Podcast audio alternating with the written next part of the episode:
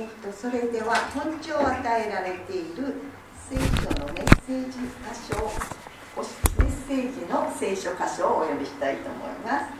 えー、と詩編33編13編から22、13、13から22ですので、教会備え付けの赤い聖書ですと935ページになります。詩編33編から22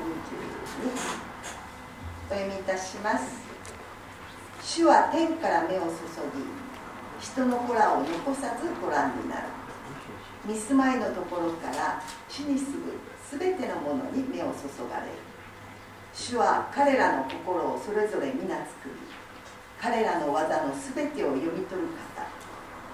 王は軍勢の多いことによっては救われない。勇者は力の強いことによっては救い出されない。軍馬も勝利の頼みにはならない。その大きな力にも救いにはならない。見よ主の目は主を恐れる者に注がれる。その恵みを待ち望む者に彼らの魂を死から救い出し飢饉の時にも彼らを生きながらえさせ生きながらえさせるために私たちの魂は主を待ち望む。主は我らの助け我らの盾。まことに私たちの心は主を喜ぶ。私たちは聖なる皆に信頼している。主よあなたの恵みが私たちの上にありますように。私たちがあなたを待ち望んだ。時にということで今日の、えーと、タイトルは「死を待ち望む者への約束」というで、えーと、佐々木牧師にお願いいたします。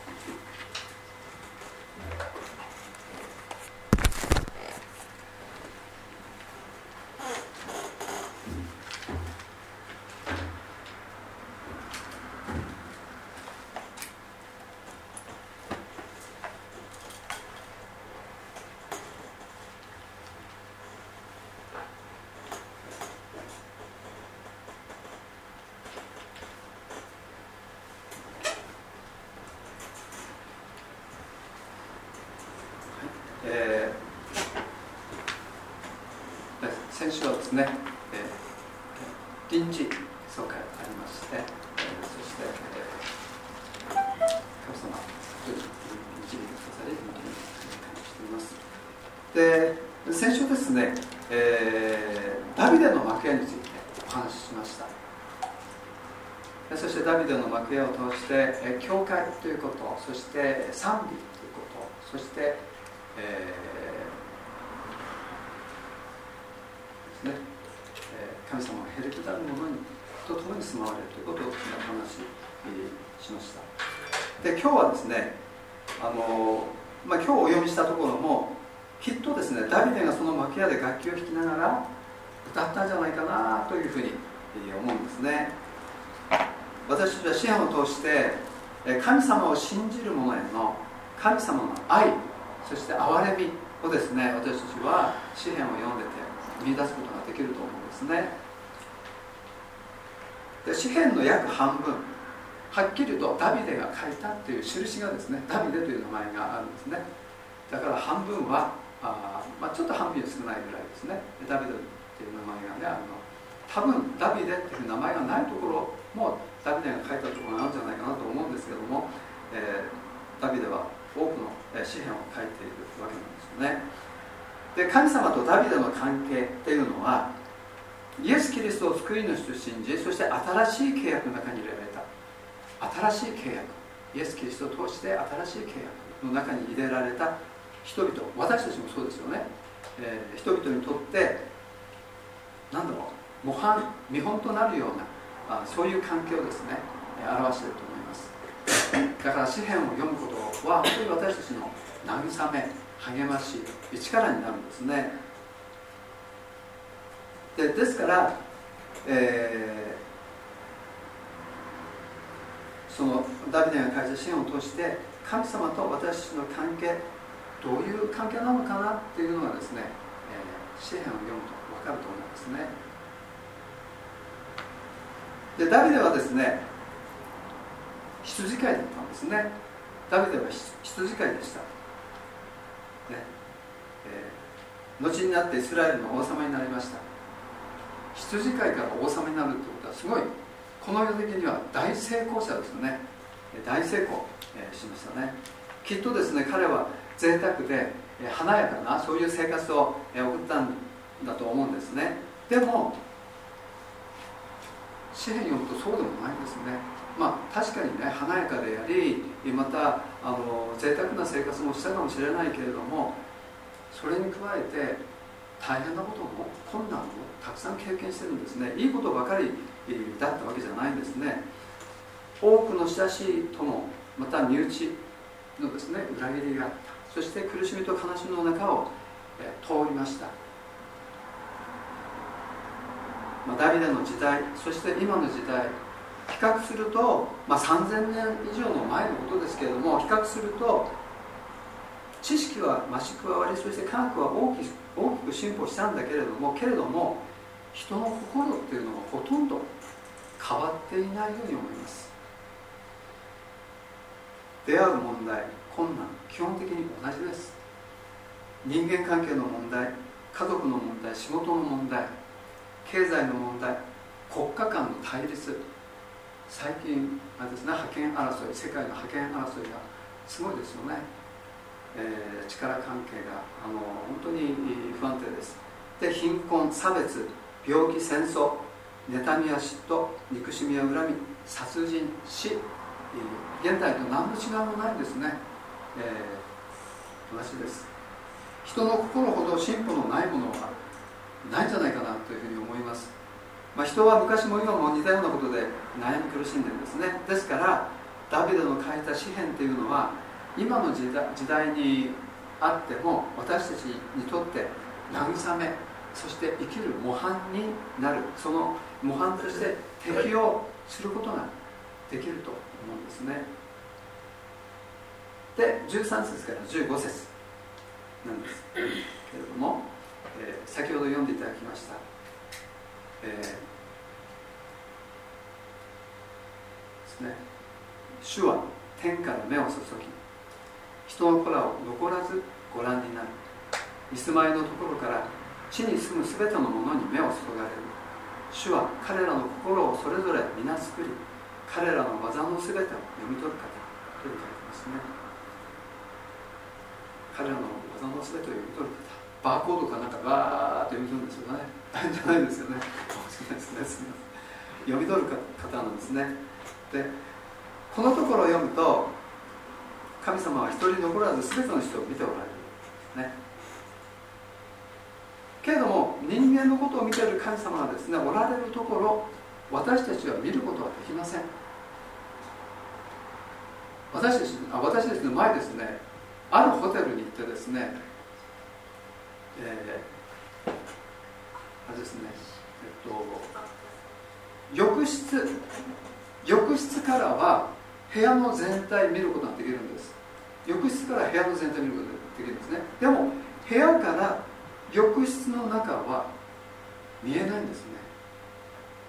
そういう部屋がありました、まあ、どういう仕組みになってるのか分かんないんですけどもまあそんな感じですね。神様は私たちのことを見ておられるけれども私たちは神様のおられるところ神様を見ることができない。でも確かに神様おられる、ね、また神様はですね誰が誰なのか知っておられます。私の名が名前が佐々木俊一だということを知っています。子供の頃のことも知っています。友達から俊ちゃんって言われてました。また家族からはどういうわけか僕僕って言われてたんですね。まあそういう、まあ、つまらないことなんですけれども。本当につまらないことなんですけども神様はそのようなことも知っています。知ってると思います。一人一人の心の中またやってること私の心の中私のやってること全て知っています。長所もあれば欠点もある。完全な人は誰もいないということを神様は知っています。地上の全てのスーパーコンピューターもですね情報量を結集してみたとしても神様のその情報量には全くかないません。また全知全能なる神様はその情報を使って人間を管理しようなんてことはですね考えていないと思います。人間はもしかしたら多大な情報量を持って人間を管理しようっていう動きがもしかしたら世界にはあるかもしれません。けれども神様はそういうことは思ってないです。それとは反対に神様は地上の全ての管理を人に任せたくらいなんですね。神様は私たち人間に自由意志を与えて自由を与えてくれてます。そして管理を任せているんですね。そのような神様ですから私たち一人一人を見ておられるっていうことはなんか見られてる。神様見られてると思うとなんかすごく緊張するような感じがしますけどもでもそうじゃなくてかえって私たちにとって心強い安心できることなんですね。時には神様の御心に従えないということはあります。私もあります。もう何回もあります。でもイエス・キリストの救いの中にいる者にとってはそのことがビクビクするような緊張するようなあそういう理由にはならないんですね。何しろ神様と私たちの間は父と子親と子ですね。親と子。あちょっと余談になりますけどあのレンブラントの描いたあの、えー、あれですねえっと宝刀息子のえあそこに小さい絵がかかってるんです。後ろの壁にね。それ見たら手を見たら片方大きくて片方小さいんですよね。で片方は父親のような手で片方は母親のような手なんですね。だからきっとレンブラントは神様っていうお方は父親的なところと母親的なところそういう愛があるんだということをもしかしたら思ったのかもしれないですね。面白いなと思いますよね。まあ私たちは父と子親と子の固い絆絆で結ばれてるんですね。でキリストによってそそのような関係にあるんです。子供が悪いことすれば当然親は叱ります。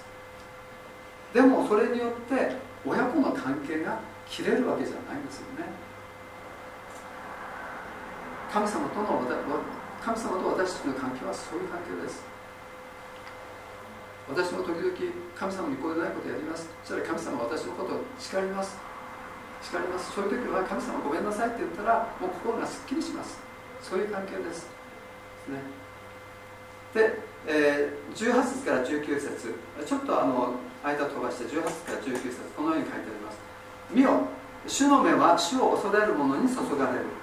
その恵みを待ち望む者に彼らの魂を死から救い出し飢饉の時にも彼らを生きながらえさせるために、ね、生きながらえさせるために。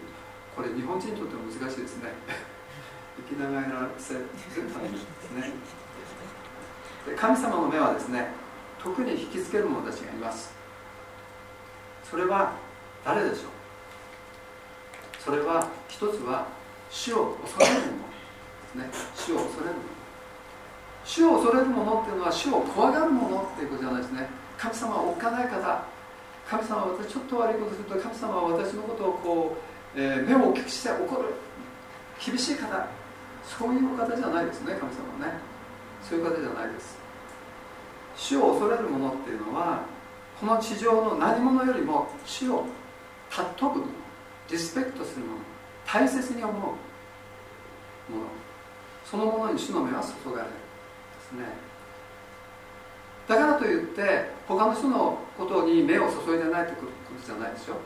ここはあの別の意味で神様は愛の方だからあのイエス様を信じてる人に対しても信じてない人に対しても同じ恵みを注いでいるですよ、うん、そこは間違わないでください。神様はクリスチャンだけを愛してるっていうんじゃなくてあじゃない人たちも愛してます、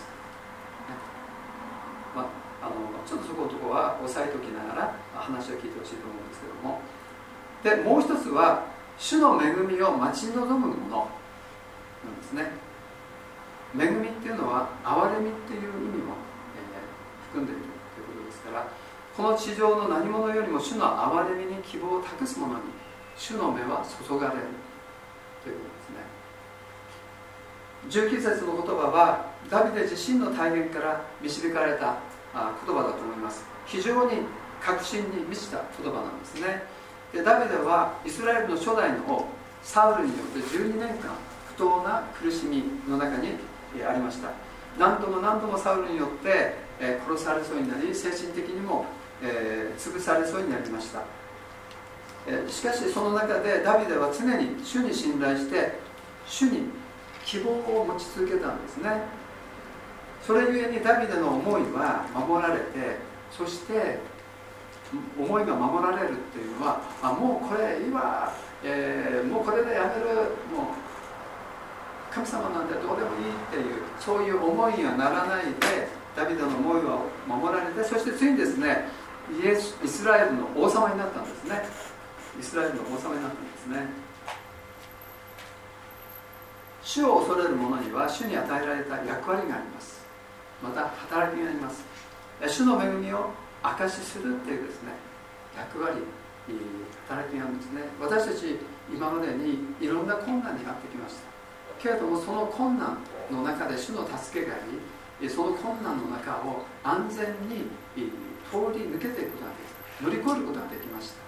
そのことを人々にまだ神様を知らない人々またはクリスチャン同じクリスチャンにもそのことを証しする証しして人々を励ますまた信仰に導くそういうですねえ役目役割があります。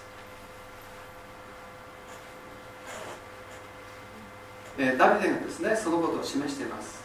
ダビデは詩篇を通してそのことをたくさん証ししています。その役割と働きを全うするまではその人は大丈夫なんですね。死にません、えー、大丈夫なんです。守られてるんですね。ダビデはそのことを体験しました。神様は主を尊び主の恵みを待ち望む者を精神的な苦しみや不安や恐れに打ち負かされないように守ってください。そして脱出の道もですね備えて、えくださるんですね。またですね命の危険にさらされる時にはその人を生かすために守ってくださるんですね。神様はその人が与えられている役割と働き、まあ、使命と言ってもいいでしょうかね。それを全うするまではですねいかなる困難の中に置かれたとしてもですね守り通してくださる方です。で20節から22節。私たちの魂は主を待ち望む。主は我らの助け我らの盾誠に私たちの心は主を喜ぶ。私たちは聖なる皆に信頼している。主よあなたの恵みが私たちの上にありますように。私たちがあなたを望んだ時ここで、えー、主語が私たちにになってますけども。ここで私たちは神様の言葉を自分にも自分たちにも適用するように導かれていますね。で主が助けであり盾であるということはダビデにとってだけではなくて私たちにとってもですね同じなんですね。私たちにとっても主は助け主は盾なんですね。主が私たちを守り導いてくださいます。何があっても主に信頼し続けるならばその人は必ず主によって喜びの時をですね迎えます。そのことを、え、信じましょう。そしてその時私たちは神様の証人として導かれているということも、え、忘れないで、え、いなければならない。とそのように思います。神様の恵みを証しする役割が与えられています。それは神様がクリスチャンに与えた生涯かけてのですね生涯かけてのですね働きです。全てのクリスチャンが主の証人。としてですね召されています。主の証人として召されている人々は何があったの？神様の御手の中にある。で御手にあって、導かれている御手にあって守られている。ということをですね、信じていきたいと思います。それがこのところに書かれてある約束ですね、え、主を待ち望む者への、約束なんですね。この地上において。でこの地上から私たちが去っていく時も主の約束があります。何よりもその主の約束が私たちにとって大事なことです。永遠の命を受けてそして永遠に神の御国にあってそして神様と共にですね、えー、生きていく。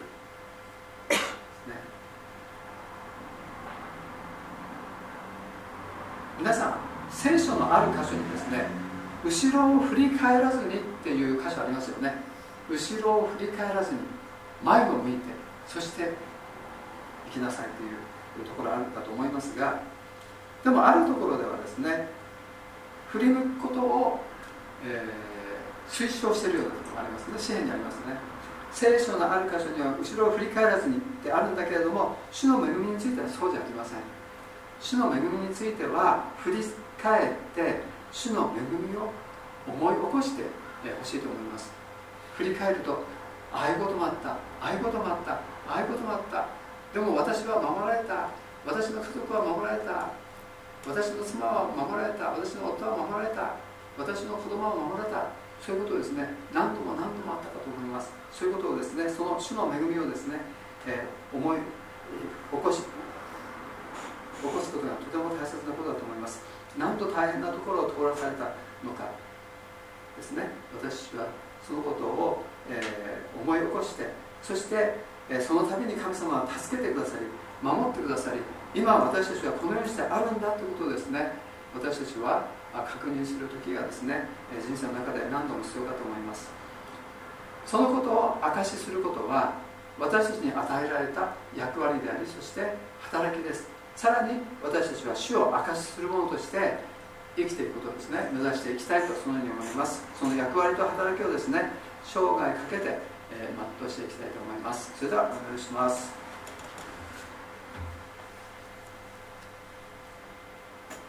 天の恵み深い父なる神様。神様。あなたの恵みは本当に私たちが思う以上に深く長く大きく